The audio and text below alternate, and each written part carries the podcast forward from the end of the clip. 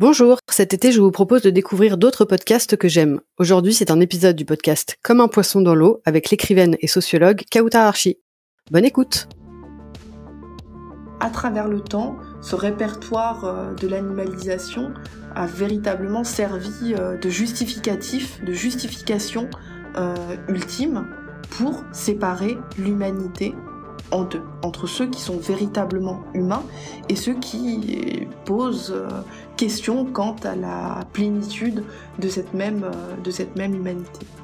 C'est que les processus de racialisation, les processus de domination sont des processus emprunts de cette négativité ontologique de l'animalité.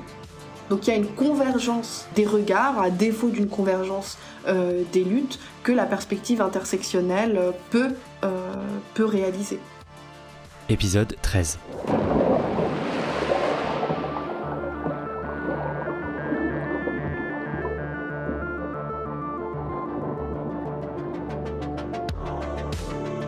Salut, moi c'est Victor Durand-Lepeuche, et vous écoutez un entretien de Comme un poisson dans l'eau, le podcast contre le spécisme.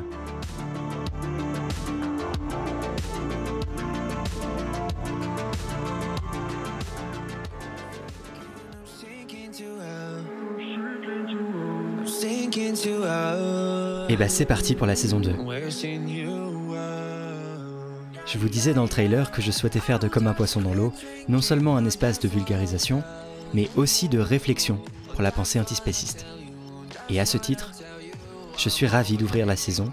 par un entretien en deux parties avec Kautar Archi. Elle est écrivaine et chercheure enseignante en sociologie à la Haute École de Travail Social de Genève. Elle a écrit sur les questions de féminisme, d'antiracisme, de colonialité et d'intersectionnalité. Il y a un peu plus d'un an sortait son ouvrage Comme nous existons aux éditions Actes Sud, qui est une enquête autobiographique dans laquelle Kautar Archi raconte son cheminement intellectuel et l'éveil de sa conscience politique, notamment face à son expérience du racisme et de la violence sociale en tant que femme racisée, née dans une famille identifiée comme musulmane et issue de l'immigration. Et plus récemment,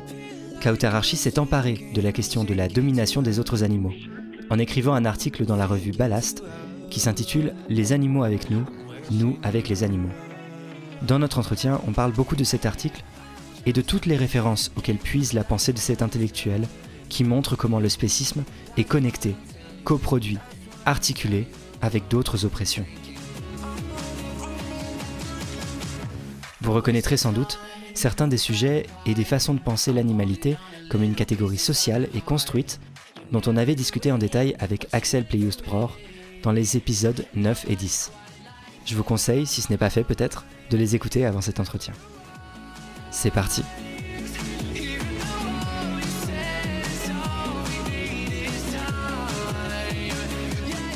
Bonjour Archi. Bonjour. Alors j'aimerais ouvrir cet entretien en vous citant avec une formule que je trouve vraiment très forte. Dans un entretien pour la revue Position il y a un an, quand on vous demande si la notion de gauche a encore du sens, vous répondez la gauche à mes yeux c'est ne perdre personne. Et je me sens de gauche car je voudrais que personne ne manque, je voudrais que tout le monde soit là, que tout le monde soit présent. C'est ça la gauche, c'est s'inquiéter pour les absents. Alors quand j'ai lu cet entretien, j'ai pas pu m'empêcher de me dire que les autres animaux étaient le plus souvent complètement absents des discours de gauche, et y compris chez des personnes qui sont pourtant engagées contre d'autres formes d'oppression intra-humaine, comme le sexisme ou le racisme. Et vous aussi, apparemment, vous vous l'êtes dit, car vous avez écrit sur cette question un très bel article publié dans la revue Ballast, qui s'intitule Les animaux avec nous, nous avec les animaux. Alors qu'est-ce qui vous a amené à cette question de l'oppression des animaux, Kautararchi alors c'est une vaste, euh, c'est une vaste question. Peut-être euh, que dans une perspective personnelle ou un peu plus intime avant d'en venir euh, aux grandes euh, questions, mais ma mère mange peu de viande et toute mon enfance, toute mon adolescence, je l'ai vue manger peu de viande et avoir un régime alimentaire euh, peu commun par rapport au, au régime carné, on dirait aujourd'hui. Donc j'ai toujours eu une forme de de prédisposition, j'ai toujours senti du fait de cette attitude euh, maternelle qu'avec la viande il y avait quelque chose, mais encore une fois c'est quelque chose que je n'avais pas intellectualisé, que j'avais simplement accepté et c'était ainsi et ce n'était pas autrement et c'était quelque chose qui pour moi allait de soi puisque pour elle manger peu de viande c'est quelque chose qui, qui primait. Il y a donc cette forme de, de prédisposition euh, ancienne et, et, et, familiale et puis euh, par ailleurs euh, je me suis beaucoup intéressée comme vous le disiez en présentation à des questions relatives à euh, la domination, la domination patriarcale, la domination raciale, la domination de, classe. Et souvent dans dans ces différents types d'objets que j'ai pu que j'ai pu rencontrer à travers les différentes enquêtes que j'ai pu mener, les séminaires, les échanges informels avec les autres chercheurs et chercheuses, souvent cette question de de l'animalisation intervenait. Donc ce n'était pas la question animale en soi, mais c'était plutôt ce processus de déshumanisation d'une certaine population, d'un certain type d'humain et d'humaine. Donc je le remarquais, et je le remarquais euh, d'autant plus euh, ces derniers temps quand la question des violences policières euh, a surgi et que dans des enregistrements on entendait des policiers insulter de jeunes hommes, de jeunes hommes racisés en les traitant d'animaux, mais en les traitant aussi comme des animaux, en les disant qu'ils ne savaient pas nager, qu'ils allaient se noyer comme des poissons, enfin des choses voilà de, de cet ordre-là. Et puis il y a eu un autre euh, un autre élément important qui a aussi euh, qui a aussi compté c'est les échanges que je peux avoir euh, avec l'écrivain Joseph Andras qui lui est préoccupé par la question animale qui a écrit à ce propos. Et à force d'écrire des articles ensemble on a discuté aussi de cette de cette question-là. Et disons que peu à peu les les éléments se sont se sont unis et cette question des animaux, cette question euh, de l'absence de leur prise en compte, la question aussi, je pourrais dire, de la marginalisation de toute une tradition socialiste qui s'intéresse à la question euh, animale, je pense par exemple à une figure euh, telle que celle euh, d'Élisée Reclus ou à une autre figure telle que celle de, Louise Michel, qui sont des figures que je connaissais, des figures sur lesquelles j'avais lu, euh, des, figures sur lesquelles j'avais construit des, des, enseignements. Et cette tradition-là, cette pensée-là, ou en tout cas ce travail-là porté sur la question animale à partir de ses œuvres respectives, était peu présente dans l'espace de la gauche euh, radicale, ou en tout cas si elle est présente, j'estime qu'elle pourrait être euh, plus présente euh, encore. Donc il y a eu un faisceau d'éléments, un faisceau, oui, de trajectoires, d'expériences, qui font qu'à un moment donné, cette question, je, je n'ai plus réussi à ne pas écrire à son propos. C'est comme dans un palais des glaces, vous savez, où vous vous voyez partout parce qu'il y a des glaces absolument partout. Avec les animaux, c'était un peu comme ça. Tout d'un coup, j'ai commencé à voir l'animalité, l'animalisation, les animaux, euh, absolument euh, partout. Et bah peut-être qu'on peut rentrer un peu plus en détail sur euh, certaines des choses dont vous parlez dans, dans l'article que vous avez publié dans Ballast. Vous rappelez qu'il y a des procédés qui sont communs ou qui se coproduisent, disons, entre l'oppression spéciste et notamment l'oppression raciste. Et vous en parlez sous le nom de métaphore animal. Est-ce que vous pourriez expliquer un peu euh, ce que c'est en fait euh, qu'une métaphore animale? Est-ce que c'est la même chose que l'animalisation par exemple?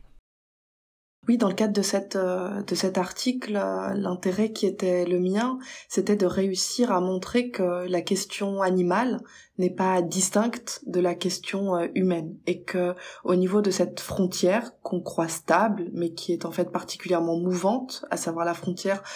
humain non humain ou humain animaux se joue quelque chose qui euh, nous concerne euh, tous et toutes. Et donc cette relégation des animaux ou comme on dit du vivant euh, en dehors du monde des vivants me semblait particulièrement problématique. Ce qui est complexe quand on tente d'écrire sur le phénomène de coproduction des rapports sociaux de pouvoir, c'est que si dans la pratique les rapports de pouvoir sont mêlés, sont intrinsèquement liés les uns aux autres, dès lors que vous tentez d'écrire à leur propos,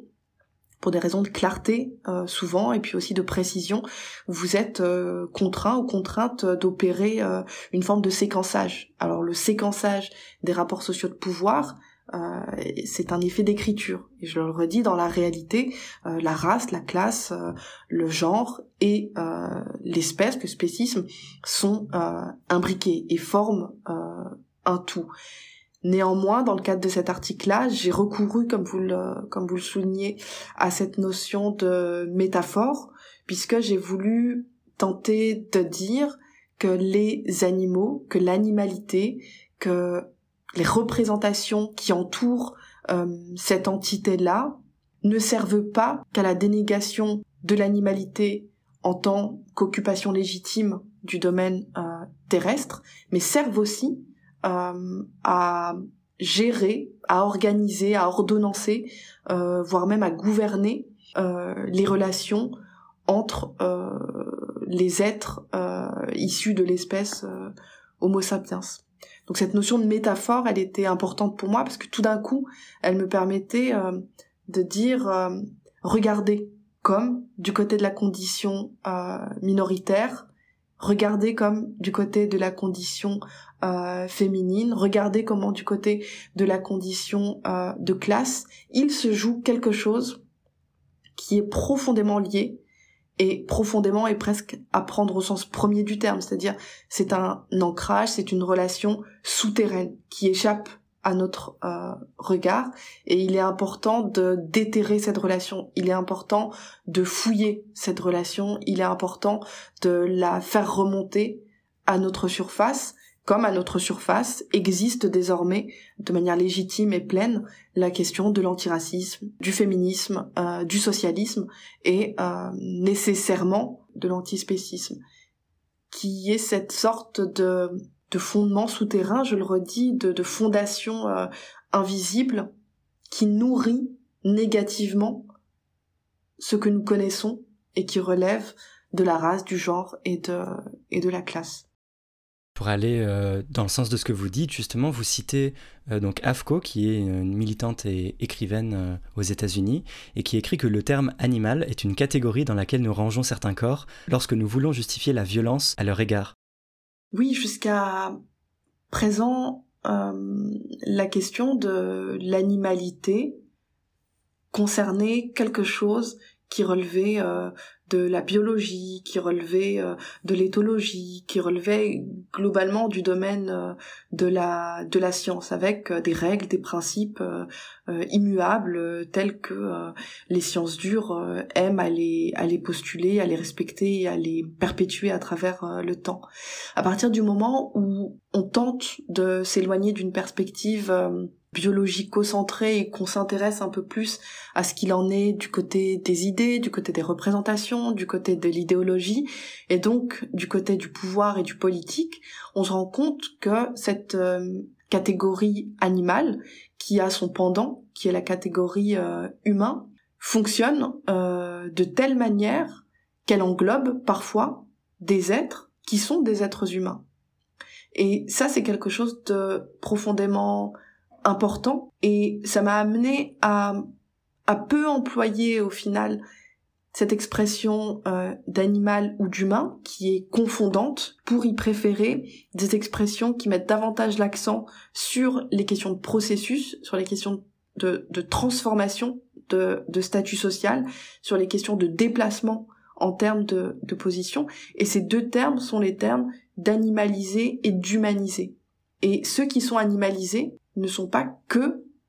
euh, des êtres appartenant à ce qu'on appelle le domaine du vivant. Donc c'est une forme de, de, de, perturbation ou en tout cas de, de, séisme autour de cette euh, de cette frontière. Et ce que dit euh, AFCO et qui est extrêmement important et qui s'inscrit dans, dans cette grande tradition du du véganisme noir, c'est qu'effectivement cette, cette cette catégorisation animale et cette catégorisation humain possède un caractère colonial et elle possède un caractère colonial puisque la question du corps, la question de sa possession, la question de sa désubjectivation y est absolument centrale. Et ça fonde ou en tout cas ça rappelle que la, catégorie animale et la catégorie humain, dans ce qu'elles peuvent avoir de plus figé, sont euh, pleinement tributaires de la constitution euh, coloniale, impériale, euh, esclavagiste de l'Ouest. Et ça rappelle des choses qui ont à voir avec la lecture philosophique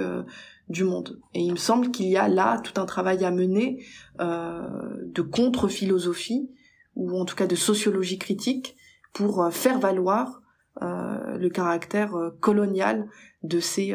de ces catégories-là, qui sont des catégories de domination. Et en cela, les catégories d'espèces donc humanisées et animalisées sont comme euh, les catégories raciales. C'est peut-être l'occasion de le rappeler pour éviter des, des confusions, parce que dès qu'on parle de race euh, en France, euh, tout le monde sort les lances et, accuse les personnes qui utilisent ce terme d'un point de vue sociologique d'être elles-mêmes racistes. Alors c'est l'occasion de rappeler que c'est pas du tout des catégories biologiques, que c'est exactement comme ce que vous venez de dire sur les catégories d'animalisé et d'humanisé, c'est des catégories de sociales, des positions sociales dans un rapport de pouvoir, c'est ça? Oui, c'est exactement cela. Euh, l'une des grandes différences euh, avec le discours euh, raciste et le discours scientifique qui lui a apporté sa, légitimité, c'est que il n'est pas question de parler de race au pluriel, mais il est bien question de parler de race au singulier. Et quand nous disons la race, quand nous parlons de questions raciales, nous n'affirmons pas l'existence euh, d'êtres humains qui appartiendraient à des races euh, distinctes, mais bien le processus social, le processus relationnel, le processus historique, le processus culturel euh, qui a conduit à déterminer l'importance ou la non-importance de la vie de certains êtres humains au regard de l'apparence qui est qui est la leur. Donc quand on parle de race, en vérité, on parle toujours de racialisation. Et la racialisation, c'est bien ce processus extrêmement complexe euh, qui a bénéficié d'une sédimentation historique euh, extrêmement euh, importante, qui vous donne une position sociale dans un type de relation située et contextualisée. Donc parler de race, c'est toujours parler de ce processus-là. Parler de race, c'est toujours parler de cet horizon de son abolition et absolument pas de son horizon de réification, euh, bien évidemment. D'accord, merci, c'est très clair, mais je pense que c'était nécessaire de, le rappeler. C'est toujours important. Oui. Tout à fait.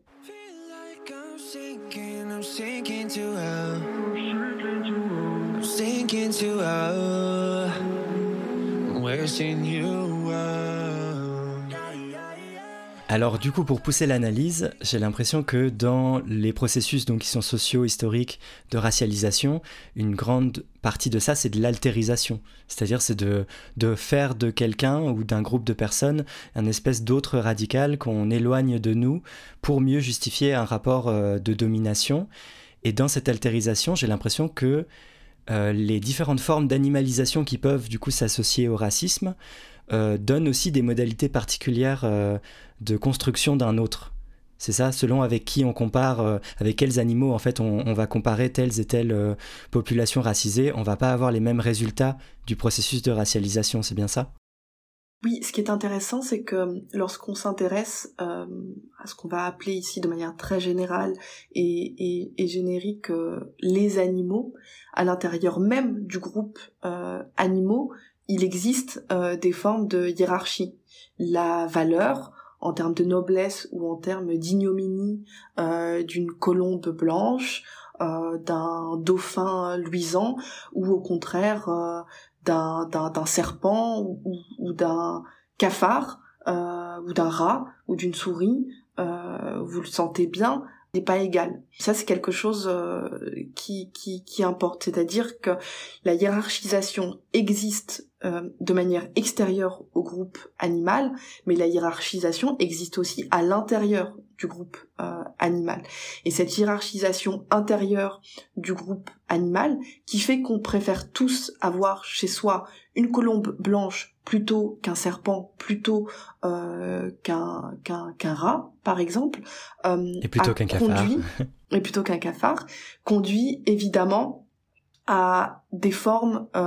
d'usage d'usage comparatif, d'usage métaphorique, d'usage symbolique à l'égard de certaines populations euh, humaines.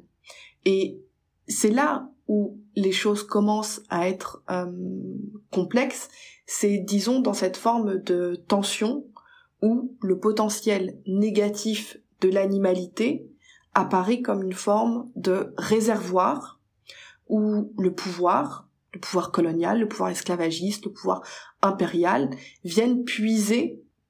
cette matière-là, donc cette matière négative, pour la faire supporter à des individus afin de créer le doute entre sont-ils des humains ou sont-ils des non-humains? Sont-ils des animaux ou sont-ils euh, des non des non-animaux? Et ce doute-là suffit historiquement a suffi à faire basculer des pans entiers de la population euh, humaine du côté du non-humain, du côté d'une humanité moindre. Et dans les processus euh, de, racialisation, voire même dans les processus de racisation, il existe euh, tout un répertoire, toute une grammaire comparative et métaphorique qui, confère effectivement à des populations dominées des caractéristiques animalières et c'est à partir de ce présupposé, c'est à partir de ce postulat d'une essence animalière d'individus humains que leur domination est possible. Et que leur domination est possible, c'est-à-dire que leur domination est rendue naturelle, est rendue acceptable, voire même est rendue euh, légale et, euh, et légitime. Donc il y a des transferts incessants euh, entre cette catégorie animale et cette catégorie euh, humain. Et la catégorie animale est une sorte, comme je le disais, de réservoir négatif et cette catégorie humain, certains humains sont susceptibles euh, d'être noyés, euh, d'être submergés par cette forme de, euh, de négativité euh, ontologique qui entraîne par la suite, bien évidemment, euh, des traitements particuliers, des types de ségrégation particuliers, des types de gouvernementalité de ces corps particuliers.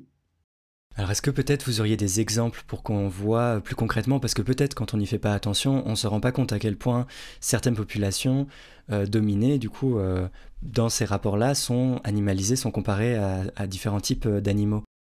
Oui, on peut par exemple penser à la catégorie de la sournoiserie ou du vice, donc la catégorie des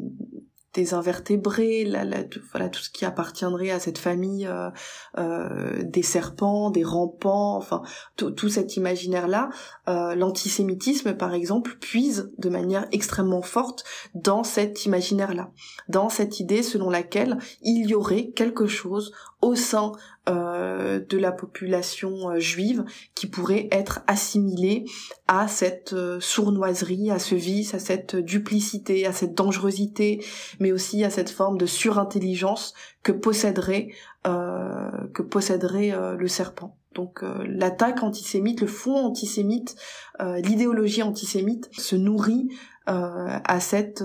à cette métaphore pour ensuite engendrer euh, des pratiques, des traitements, euh, des modes de gestion de la population visée. Pour ce qui est par exemple de la population euh, musulmane, euh, si je me réfère euh, au travail de Rassan Haj, qui est un, anthropologue libano-australien, dans son travail, dans son ouvrage qui s'intitule Le loup et le musulman, Rassan Haj revient sur cette idée selon laquelle il y aurait quelque chose qui aurait été construit entre euh, le groupe euh, des loups, euh, le loup dans ce qu'il a d'indomesticable, d'incapturable, et ce caractère d'indomesticable, ce caractère d'impossibilité à se à se laisser capturer, caractériserait les populations musulmanes, puisque elles aussi, au fond, seraient absolument ingouvernables. On, on, ne pourrait pas traiter avec euh, ces populations euh, musulmanes. Et à partir du moment où on ne pourrait pas traiter avec elles, il faudrait, euh, il faudrait les capturer, il faudrait s'en saisir, il faudrait contrôler leurs membres, il faudrait limiter leur reproduction, etc. Donc on voit bien que à travers le temps, ce répertoire de l'animalisation a véritablement servi de justificatif, de justification ultime pour séparer l'humanité en deux, entre ceux qui sont véritablement humains et ceux qui posent euh, question quant à la plénitude de cette même euh, de cette même humanité. Mais encore une fois, les choses ne sont pas stables, c'est-à-dire euh, que le système raciste et peu soucieux de contradictions et peu soucieux euh, de choses euh, qui a priori n'iraient pas euh, ensemble. Donc au gré des contextes au gré des intérêts des, des, des, différents idéologues le recours à ces métaphores peut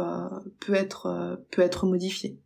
Et les animalisations ne sont pas non plus les mêmes si on apporte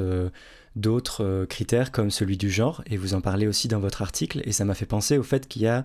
une forme d'animalisation très particulière qui touche les femmes racisées, donc qui sont euh, à l'intersection de deux dominations euh, potentiellement plus. Euh, et c'est peut-être que l'animalisation peut être utilisée dans une forme d'exotisation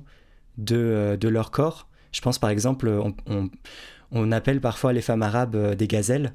C'est une forme d'exotisation raciste en fait qui s'appuie sur l'animalisation, c'est bien ça oui, avec la question euh, du genre, et dès lors qu'on rapproche la question du genre à ces processus euh, d'animalisation, ce qui se rencontre, c'est la question euh, de l'altérisation sexuelle, et la manière dont, à un moment donné, l'animalisation va devenir une forme de sexualisation des femmes en question. Donc pour le groupe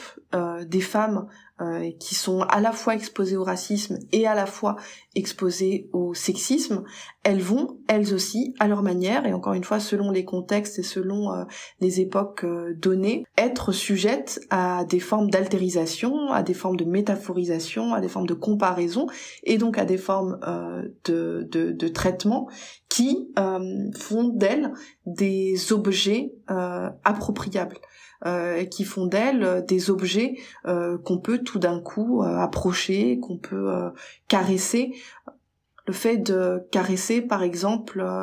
une gazelle ou en tout cas un animal qu'on juge à la fois attirant et à la fois inoffensif a certainement des liens avec cet autre geste que les femmes racisées connaissent bien, euh, qui est euh, de, de, voir tout d'un coup euh, une main, une main blanche, du fait de la position sociale de la de la personne qui adopte ce type de, de comportement, une main qui donc caresse ses cheveux et s'étonne des boucles ou s'étonne du caractère noir de la chevelure ou du caractère dense, enfin. Qui peut être comparé à une crinière parfois, toujours dans un imaginaire raciste. Ouais, tout à fait. Donc il y a cette idée effectivement de, de, rapprochement, de possibilité de toucher, de possibilité euh, de, de, créer un contact euh, qui, encore une fois, n'est pas un contact consenti euh, par la personne qui subit ce, ce, ce geste-là. Donc c'est ce qu'on appelle des micro-agressions c'est une c'est une agression euh, au sens où elle elle elle, elle fait vaciller euh, l'intimité de la de la de la personne euh, en question de la femme racisée en, en question et cela encore une fois euh, pose euh, question quant à l'usage qui est fait de ce potentiel d'animalité dès lors qu'on cherche euh, à créer une situation de pouvoir entre deux individus qui occupent des places inégalitaires. Hmm. Vous citez aussi la, chercheuse en philosophie et en études de genre Myriam Baafou, qui parle, je crois, toujours dans ce même imaginaire raciste qui touche les femmes racisées particulièrement, de leur caractère sauvage ou indomptable. C'est dans la même logique que ce que vous disiez, en fait. Tout à fait. Oui, c'est exactement cela. Myriam Baafou en parle euh, de manière euh, très intéressante et elle signale euh, en effet qu'il y a dans cette animalisation des femmes racisées une sorte de puissance sexuelle masculine blanche européenne bourgeoise qui ne voudrait absolument pas être contenue et que les femmes racisées se devraient d'accueillir Or, euh, cette puissance-là, elles ne font que, que, que la subir et qui, euh, et qui résister. Donc tout d'un coup, effectivement, avec euh, ce groupe euh, qui occupe une position spécifique, l'animalisation révèle tout son potentiel de, de, domination sexuelle et sexualisée. Hmm. Vous, parliez plutôt du travail de Hassan Haj euh, dans Le Loup et le Musulman, qui montre assez précisément comment l'imaginaire islamophobe peut lui aussi s'appuyer en fait sur des métaphores euh, animales euh, qui sont à la fois spécistes et spécifiques à cette population-là. Peut-être qu'on peut faire un petit point sur ce mot d'islamophobie qui a lui aussi fait l'objet de, critiques non pertinentes, disons. Peut-être expliquer que l'islamophobie n'est pas la critique de l'islam et ce que recoupe cette notion, si vous êtes d'accord? Oui, l'islamophobie, c'est effectivement un concept euh, qui a une histoire euh, assez euh, passionnante, puisque c'est un terme qui ne va cesser d'être discuté, refusé, invalidé, délégitimé dans l'espace public. Donc le terme islamophobie pose dans un premier temps, on pourrait dire, la question des lieux où son usage euh, semble valide ou invalide. Et c'est toujours très intéressant de voir des concepts scientifiques, c'est-à-dire des concepts euh, qui se soumettent à l'épreuve de, la de la réfutation, être discutés dans des espaces médiatiques notamment qui n'ont que faire de ces règles scientifiques et de ces règles de, de scientificité. Donc une fois que l'on quitte euh, l'espace médiatique et ce qui est dit euh, de la question euh, de l'islamophobie, ce dont on se rend compte, c'est que cette question-là, donc la question qu'on peut aussi appeler la question de la construction du problème musulman, n'a absolument rien à voir avec euh, la question euh, confessionnelle, mais a absolument tout à voir avec euh, la question raciale. Donc la construction d'un problème autour d'une appartenance religieuse est connectée au processus de racialisation négative. Cette forme très particulière de racisme qu'est l'islamophobie montre à quel point c'est un processus complexe, et notamment qui ne s'appuie pas forcément sur l'origine supposée ou sur la couleur de peau, mais peut avoir pour base une appartenance religieuse, réelle ou supposée. Par exemple, la sociologue Juliette Gallonnier a montré dans ses recherches que des personnes converties à l'islam, jusqu'alors perçues comme blanches, se mettaient soudain à vivre du racisme. Et ce racisme avait pour base leur appartenance religieuse supposée et non leur couleur de peau ou leur origine. Il y a donc ici une forme de racialisation de l'appartenance religieuse. On pourrait d'ailleurs parler d'un racisme culturel. Je vous mets en description trois épisodes de trois excellents podcasts, Minuit dans le siècle, Kif Taras et Contreson, qui abordent tous trois la question de l'islamophobie de façon dépassionnée et par la recherche, si vous voulez en apprendre plus. Et ce qui nous intéresse dans cet épisode, c'est aussi de voir la façon dont différents processus de racialisation peuvent se combiner avec des formes particulières d'animalisation.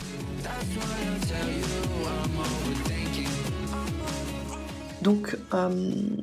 la, question de l'islamophobie, elle soulève et elle appelle euh, à s'interroger sur ces processus de racialisation qui se fondent sur l'appartenance réelle ou supposée à une confession, à euh, une appartenance religieuse, en l'occurrence l'islam. Donc cette, cette, question de l'islamophobie qui est extrêmement euh, discutée et qui a donné lieu euh, à une littérature euh, sociologique, philosophique extrêmement extrêmement nourrie pose cette question-là. Elle pose cette question euh, du racisme euh, anti-musulman à l'échelle bien sûr française, mais euh, à l'échelle européenne, et puis aussi bien sûr dans une temporalité longue, en remontant notamment jusqu'à la période coloniale où euh, l'appartenance la, euh, religieuse euh, était euh, elle-même manipulée dans un principe de, de, de, gouvernement de ce qu'on appelait les corps les corps indigènes. Donc la question islamophobe est une question centrale, elle l'est d'autant plus au regard de ces dernières années. La question de la loi par exemple euh, sur le séparatisme euh, qui a été voté euh, sous le précédent mandat Macron et qui a été très défendu par des personnalités comme Marlène Schiappa ou encore Gérald Darmanin, est une loi qui a été décrite, était une loi qui a été analysée comme reposant sur des fondements islamophobes, puisqu'elle vise une partie de la population, la population musulmane, et tente d'en extraire ou d'épargner le reste de la population française. Donc typiquement, face à une actualité euh, extrêmement euh, brûlante et inquiétante, euh, la question islamophobe est à poser, mais l'islamophobie est bien sûr à combattre. Merci beaucoup pour cette clarification de la notion d'islamophobie. Et du coup, on peut en revenir à la, à l'animalisation euh, qui peut servir cet imaginaire euh, islamophobe donc et que qu'analyse très bien Hassan Haj dans son livre. Vous avez parlé de la notion centrale euh, qu'il mobilise d'ingouvernabilité qui fait que dans l'imaginaire raciste les musulmans peuvent être comparés, rapprochés aux loups. Et j'ai l'impression qu'il y a un autre rapprochement dont, parle Hassan Haj, c'est celui entre toujours le discours sur les musulmans ou les réfugiés et un discours sur certains animaux euh, qui sont euh, dits nuisibles, notamment les rats, notamment les cafards, et qui se caractérisent aussi par cette forme euh, d'ingouvernabilité, qui suscite aussi du, dégoût, une peur de l'invasion. Est-ce que vous pourriez parler un peu de ça? Oui, c'est évident que la question de la population musulmane est à réinscrire euh, euh, au cœur de l'ensemble des autres populations. Je pense notamment à la population euh, des personnes dites migrantes, mais qui sont plutôt des personnes en recherche de refuge pour sauver et protéger leur leur vie. ces populations-là sont particulièrement exposées à des discours d'animalisation qui, encore une fois, viennent justifier par la suite les traitements policiers, les traitements administratifs, euh, les traitements parfois euh, médicaux qui leur sont euh, qui leur sont réservés. Et il y a effectivement cette idée cette idée là qu'on retrouve dans les dans les discours et qui sédimente progressivement à la fois dans les mentalités mais surtout au cœur des politiques publiques. Je pense notamment à la question des politiques européennes via l'organisation de Frontex et ce sont des dispositifs euh, de pouvoir qui partent effectivement euh, du principe qu'il existe sur Terre des populations qui échappent à tout contrôle. Il y a des populations qui ne respectent pas les frontières, par exemple. Il y a des populations qui vivent dans un certain espace et qui veulent absolument quitter cet espace pour se mouvoir dans un autre espace. Donc on a toute une rhétorique, on a tout un langage euh, qui se déploie et qui vise à un élément euh, qui me semble être euh,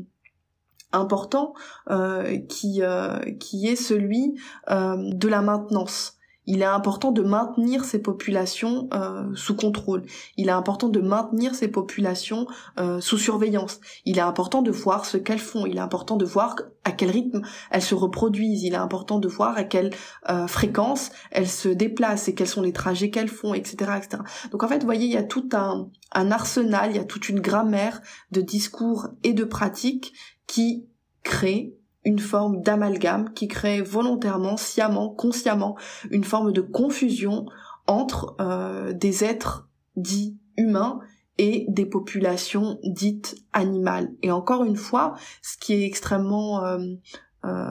important à souligner, c'est que les processus de racialisation, les processus de domination sont des processus emprunts de cette négativité ontologique de l'animalité. Ce qui nous ramène au fond, dès lors qu'on pense la question raciale ou la question de genre ou la question de classe, à vouloir interroger, à vouloir sonder plus encore euh, ce que j'appelais auparavant ce, puits de négativité qui est euh, l'animalité telle qu'elle a été euh, construite en, en Occident. Avec cette idée qu'en vidant ce puits, qu'en qu'en libérant euh, ce puits de sa matière négative, peut-être qu'il se passera quelque chose qui empêchera la production de métaphores euh, d'animalisation et donc qui réduira le potentiel de, euh, domination. Mais c'est une hypothèse parmi d'autres. Donc ce que vous dites, c'est que par exemple, si on traitait pas si mal et avec autant de mépris les dits nuisibles, je pense aux rats à Paris, et la façon dont, exactement comme vous le disiez dans le discours euh, raciste euh, sur euh, les musulmans ou les personnes migrantes et cherchant refuge, qui doivent être contrôlées, qui arrivent dans nos maisons, qui sont indomptables, qu'on doit réguler, dont on doit aussi vérifier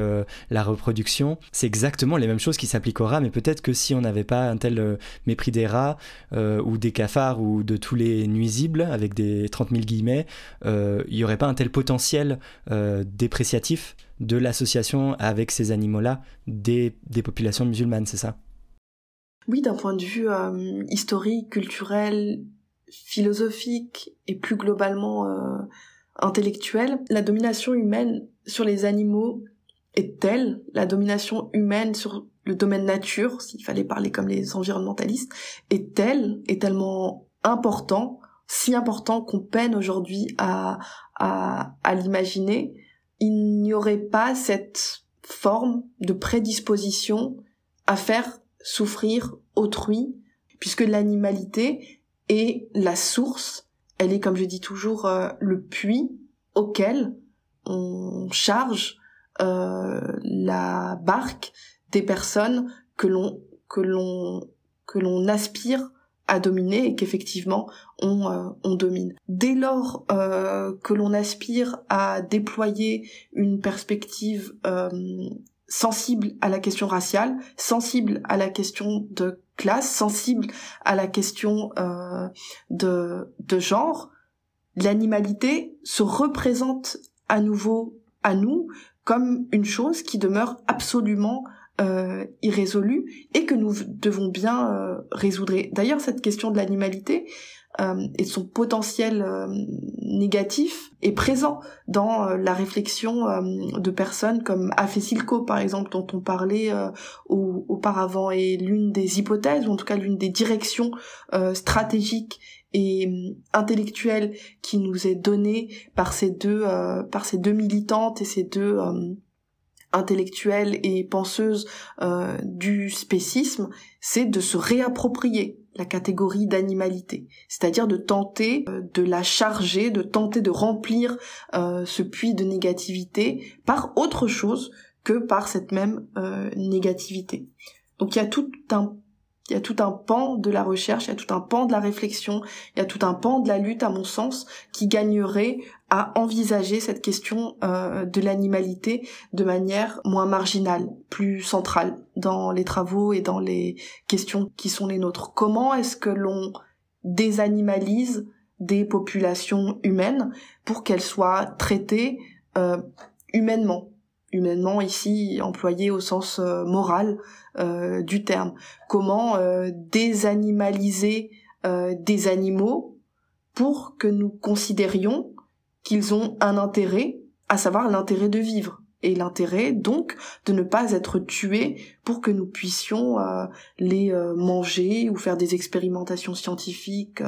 sur eux. Donc il y a tout un, un mouvement très global de dénaturalisation qui est encore à réaliser. Le domaine du genre a entrepris ce travail de dénaturalisation, c'est bien pour ça que l'on parle d'ailleurs de, de, genre. Les études euh, critiques euh, de la race ont aussi entrepris ce travail de dénaturalisation des catégories euh, raciales. Il me semble que euh, dans, dans, dans l'ordre du mouvement animaliste, aussi nébuleux soit ce mouvement, se pose aussi la question de la dénaturalisation, de la débiologisation, de la désanimalisation de ces euh, de ces potentiels là et encore une fois on ne désanimalise et on ne dénaturalise que pour tirer davantage ces questions là du côté du social du côté du politique. Et comme je le dis toujours comme nous le disons euh, toujours ce qui a été fait peut être défait et ce qui a été construit peut pleinement être déconstruit donc cette, question de la déconstruction, cette question du, retour vers euh, un horizon euh, euh, solidaire et de, progrès passe, à mon sens, par ce recentrement autour de la question de l'animalité et de ce qu'elle de ce qu'elle suppose.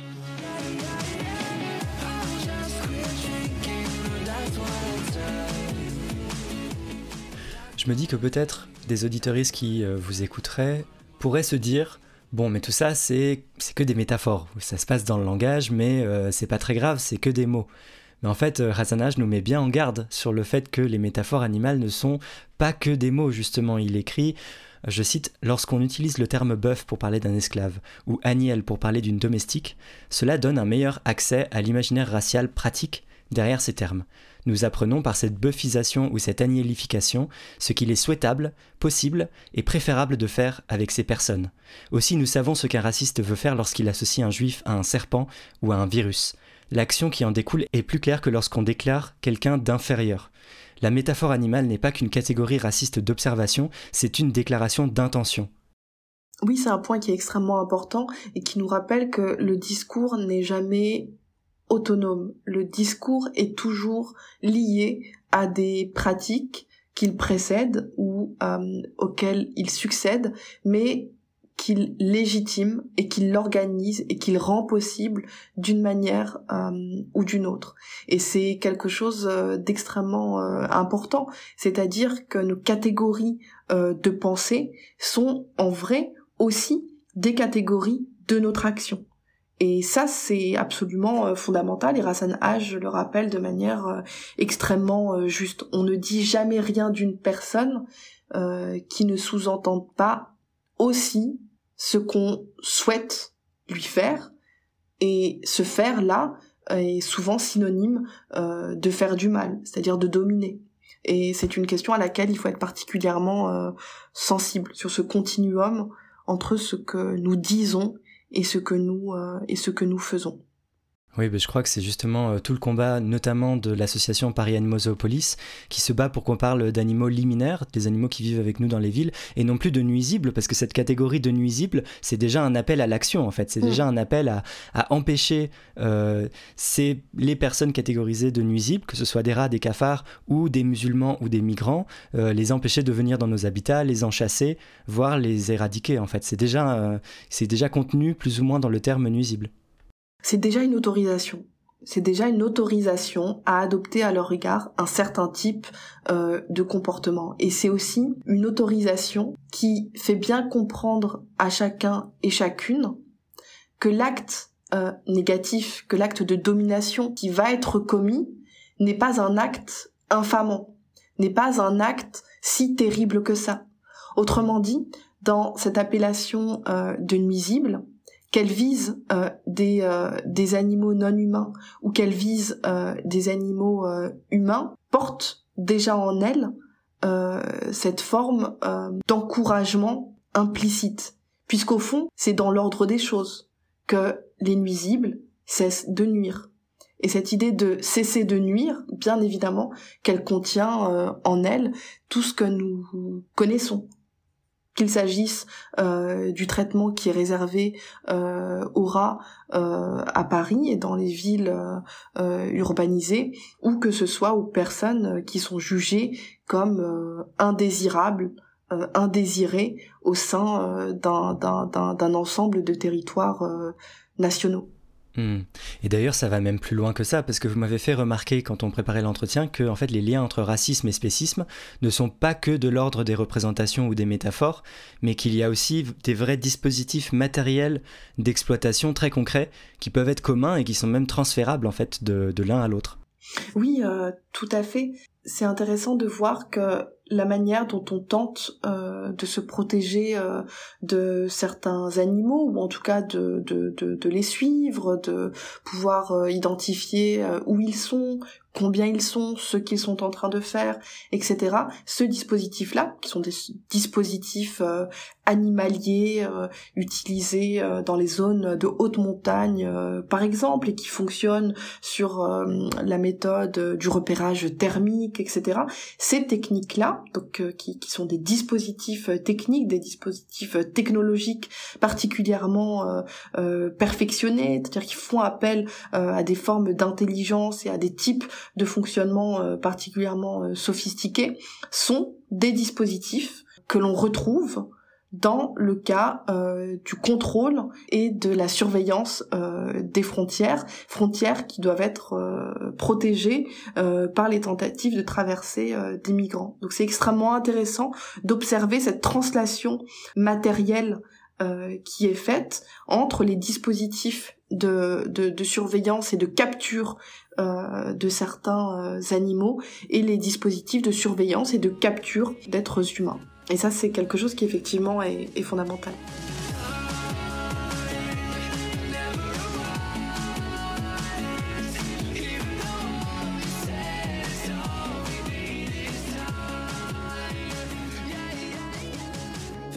Alors on en vient à la question de euh, quelle grille utiliser en fait pour euh, penser conjointement plusieurs euh, oppressions. Parce qu'on pourrait se dire que là c'est tout de même très compliqué quand on doit analyser euh, conjointement plusieurs dominations à la fois, et puis il y en a beaucoup, donc c'est pratiquement impossible en fait de toutes les considérer en même temps.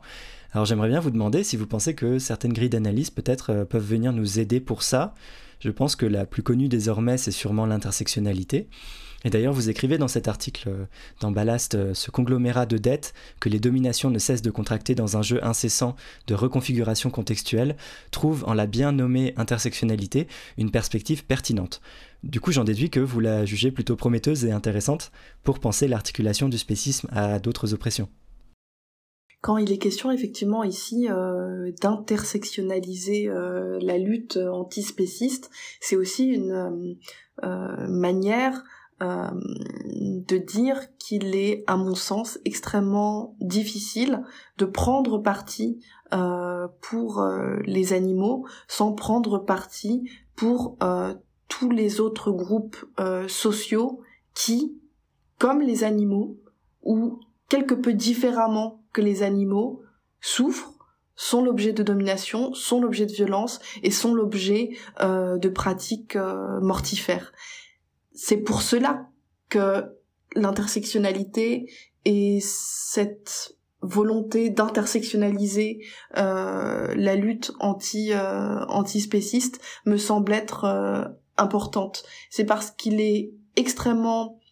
complexe de fragmenter les souffrances. Les souffrances ne sont pas identiques au sens où elles ne sont pas produites identiquement par euh, les mêmes euh, appareils de pouvoir, mais au final, un être qui souffre est un être qui souffre. Si je devais reprendre euh, euh la belle formule euh, de la militante euh, antispéciste, antiraciste et féministe Dalila Awada. Et ça, c'est quelque chose d'extrêmement juste. Un être qui souffre est un être qui souffre. Que cet être appartienne à l'espèce Homo sapiens ou qu'il n'y appartienne pas, la question se pose à la fois de sa défense, bien sûr, à la fois de sa protection, bien évidemment, mais aussi à la question plus structurelle de l'abolition de la domination qui le place en cette, euh, en cette situation. Dans cette perspective euh, et dans le cadre de cette euh, de cet article publié chez chez Ballast, il me semblait extrêmement important de réussir à rassembler ces différentes formes de domination, puisque ces différentes formes de domination s'assemblent déjà. Donc, au fond, ce que je fais, c'est simplement rassembler au sein d'un même espace des formes de pouvoir qui s'assemblent déjà très bien les uns aux autres et qui vont déjà très bien les uns avec les autres. Autrement dit, s'il fallait que je le formule encore euh, différemment, les dominations marchent ensemble comme nous avons pu en discuter à propos euh, de cette question de la sexualisation des femmes racisées par euh, le principe euh, de leur animalisation et pareillement dans le cadre des populations qui souffrent du, du, racisme et la question bien évidemment prolétaire n'est pas n'est pas en reste par rapport à cette question-là. À partir du moment où cela marche ensemble, à partir du moment où ça fonctionne ensemble, il me semble intuitivement assez logique d'y réfléchir ensemble du point de vue de la résistance, d'y réfléchir ensemble du point de vue de leur abolition. Bien évidemment que ici, il n'est pas question uniquement de présupposés et de construction abstraite et intellectuelle. Il est aussi question de stratégie de lutte et de mise en œuvre de ces différents euh, euh, postulats qui sont qui sont les nôtres. Donc cette, cette nécessité de rassembler ce qui s'assemble déjà par la matrice euh, du, du, du, du, pouvoir, à mon sens, peut effectivement trouver en euh, la perspective intersectionnelle un débouché, euh, un débouché fécond. Alors, est-ce que vous pourriez nous présenter succinctement euh, cette perspective? Quelle est la, théorie en fait en recherche qui s'est appelée intersectionnalité et qui est euh, de plus en plus mobilisée aujourd'hui dans les recherches pour penser différentes, euh, dominations conjointement? Oui, la,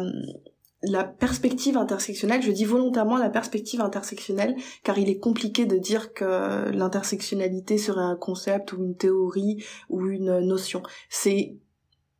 Une manière de regarder le monde qui a fait l'objet d'énormément de débats, d'énormément de discussions, d'énormément euh, de controverses aussi, qu'elle m'apparaît euh, toujours comme quelque chose euh, d'hétérogène et d'absolument polymorphe. Et c'est quelque chose de plutôt heureux, puisque c'est quelque chose qui appelle au débat, qui appelle au perfectionnement, qui appelle à, à l'argumentation, à la contre-argumentation. S'il fallait néanmoins tenter d'appréhender euh, cette perspective euh, intersectionnelle et de la rendre euh, intelligible, on pourrait dans un premier temps rappeler que la question intersectionnelle, elle est posée à partir d'un cadre qui n'est absolument pas anodin, qui est le cadre des militantes et des femmes noires des femmes africaines-américaines au tournant des années 1970-1980 dans le cadre de cette euh, de cette euh, période. Et encore une fois euh, de manière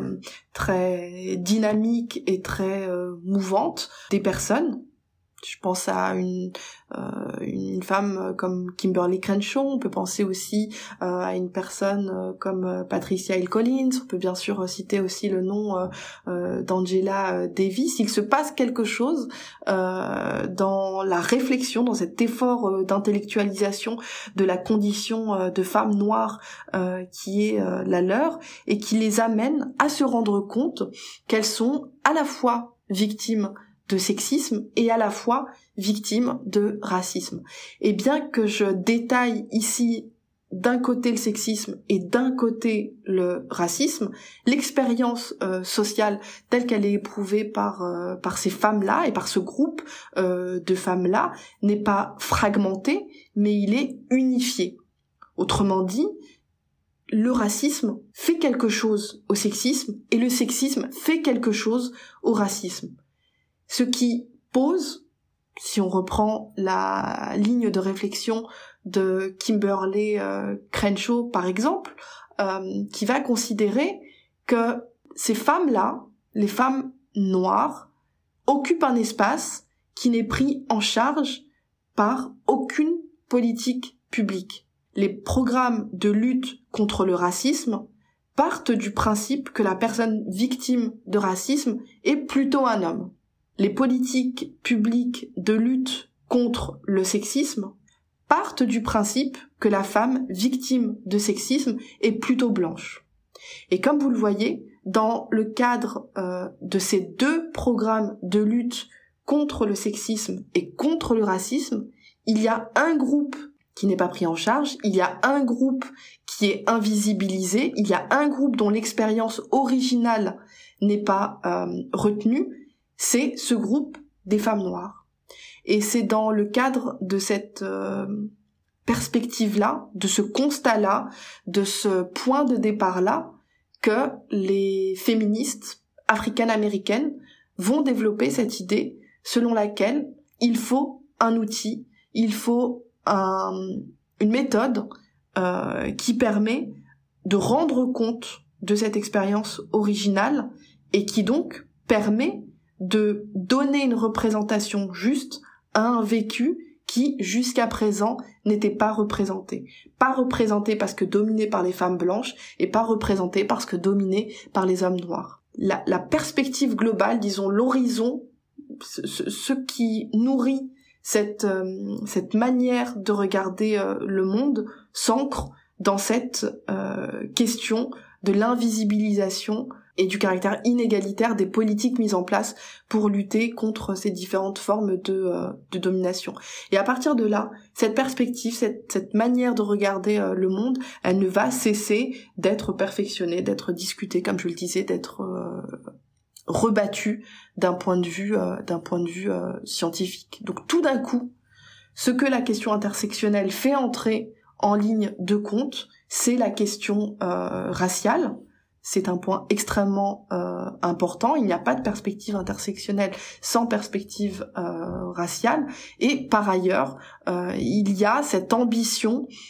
qui est contenue dans les propositions épistémologiques faites par ces chercheuses-là de transformer le monde. Autrement dit, la perspective de l'intersectionnalité vise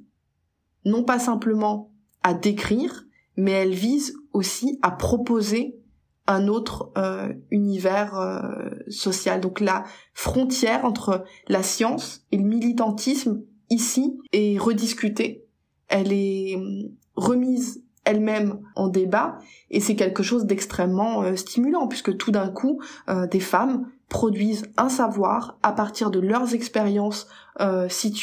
et dans le but de faire que ces expériences soient beaucoup plus porteuses euh, d'égalité et de euh, et de justice. Vous parlez de point de vue situé justement. Vous disiez dans un épisode du podcast Quad Meuf qu'une des caractéristiques de l'intersectionnalité, c'est une forme de connexion entre l'intime et le politique, c'est-à-dire le fait de pouvoir partir de sa propre expérience, de sa perspective sur le monde justement, au croisement de plusieurs systèmes de, domination, comme ça a été le cas pour les femmes noires. Euh, mais pour le spécisme, les personnes qui pensent et théorisent l'oppression, c'est a priori pas les personnes qui, la vivent, euh, car ce sont des humains humaines, c'est les personnes que je reçois comme un poisson dans l'eau, euh, et c'est tout l'enjeu et la difficulté de l'antispécisme qui est en fait un mouvement d'alliés où on n'entend pas, du moins pas directement, euh, et pas dans la théorie, dans la façon de penser l'oppression, les, premiers concernés. Est-ce qu'on peut penser que c'est une limite du coup de l'application de l'intersectionnalité à cette, à cette oppression-là? Il me semble que ce n'est pas une limite euh, propre euh, à l'intersectionnalité, c'est une euh, limite propre à tout mouvement dont le sujet est perçu comme uniquement humain en biologie ou en éthologie, en philosophie éthique, etc. Cette question-là, euh, se pose euh, aux personnes qui représentent et pratiquent euh, ces disciplines de la même manière qu'elle pourrait se poser à moi. Mais il me semble ici que la question n'est pas tant de faire des animaux des acteurs intellectuels au sens humain du terme de, de leur propre existence que de considérer que la lutte animaliste, la lutte pour l'abolition de l'exploitation animale, fasse son entrée dans le domaine des grandes luttes sociales aux côtés de l'antiracisme, aux côtés du féminisme, aux côtés euh, du mouvement euh, socialiste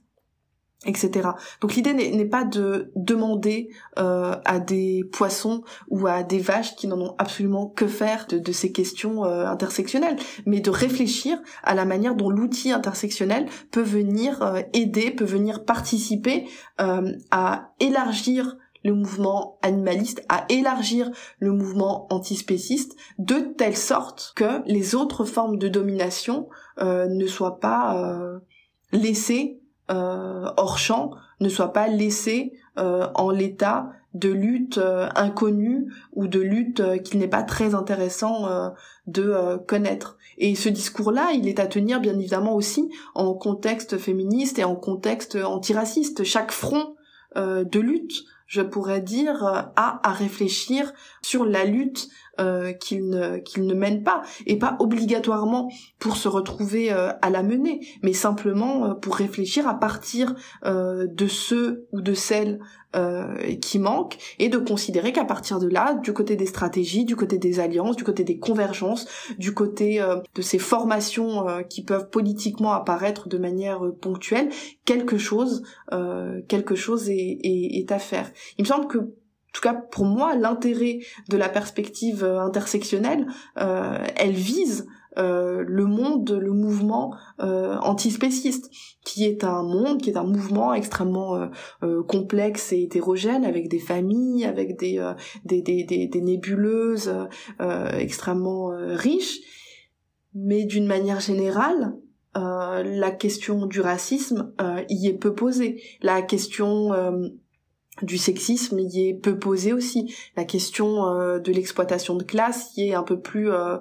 présente à mon sens. Mais ce que je cherche, ce que nous sommes un petit nombre, on pourrait dire, à, vouloir produire avec cet outil intersectionnel, c'est élargir l'espace euh, du mouvement euh, anti-spéciste. Il n'y a aucune raison pour qu'une personne qui se dit féministe et qui combat euh, la domination patriarcale ne porte pas un regard aussi sur ce qu'il se passe du côté des élevages, du côté du productivisme, du côté des expériences faites sur les lapins et autres souris, etc., etc. Donc il y a une convergence des regards, à défaut d'une convergence des luttes, que la perspective intersectionnelle peut peut réaliser. Et peut-être qu'on peut penser aussi que pour mener cet élargissement des perspectives euh, que vous appelez de vos voeux, on peut s'appuyer sur euh, les expériences d'animalisation vécues par des humains humaines, euh, qui rendraient peut-être sensibles en fait indirectement la réalité de l'oppression spéciste et qui concernent de nombreux humains humaines opprimés qui, qui les vivent en fait ces formes d'animalisation là aussi. Oui, bien sûr, sur la question extrêmement euh, complexe de l'espèce, la notion d'espèce, euh, sur lesquelles on, pourrait euh, consacrer une émission entière, mais la question de l'espèce humaine, quand on dit l'espèce humaine, il me semble encore une fois que cette expression d'espèce humaine, elle est extrêmement située. Euh, dans l'ordre euh, de nos représentations, euh, dans l'ordre de nos mouvements cognitifs. Quand on dit l'espèce humaine, si on ferme les yeux et qu'on essaie de se laisser submerger par une image, c'est plutôt l'image d'un homme qui apparaît un homme plutôt grand, plutôt plutôt agile au sens où il n'est pas handicapé par exemple. Donc dès lors qu'un mouvement qui se prénomme, qui se dénomme euh, l'antispécisme, n'interroge pas euh, le fait que le rapport de pouvoir contre lequel il se bat, à savoir le rapport de pouvoir d'espèce, est situé par rapport à la question des animaux, mais est aussi situé par rapport à la question des femmes, mais est aussi situé par rapport à la question des personnes et des groupes racisés, mais aussi situé par rapport à la question euh, des personnes en situation de domination euh, capitaliste. Ça me semble extrêmement étonnant, euh, pour le moins, et pour le plus, ça me semble problématique. À partir du moment où l'ancrage de l'espèce dépasse le cadre strictement, pourrait dire, euh, environnementale et pleinement nourrie de représentations sociales qui ont à voir avec l'histoire coloniale, qui ont à voir avec l'histoire euh, esclavagiste, il me semble que ce pan-là, ce mouvement-là, euh, manque euh, quelque chose. Et en soi, ce n'est pas grave. Ce qui est grave serait de rester fermé sur cette euh, question et de se montrer euh, soucieux de ne pas penser plus encore euh, la question de l'interrelation des dominations où la notion d'espèce et la notion d'animalité jouent un rôle euh, central. Donc de mon point de vue et du côté des efforts qui sont euh, les miens, mais qui sont aussi ceux euh, d'autres personnes, Myriam Baafou avait fait une conférence il y a quelque temps de cela où elle revenait sur ce caractère situé de la notion d'espèce et d'espèce humaine plus largement. Donc je, pense aussi à des chercheurs comme Malcolm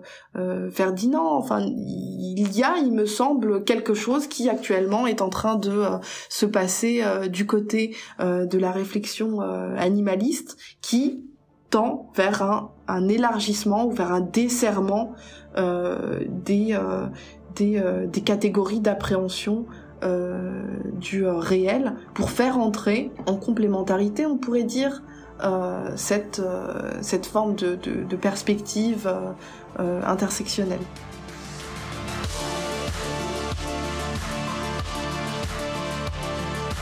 Vous retrouverez la suite et la fin de cet entretien avec Kautar Archi dans le prochain épisode diffusé dans deux semaines. Maintenant qu'on a vu à quel point une approche intersectionnelle de l'animalité est pertinente et intéressante pour la pensée,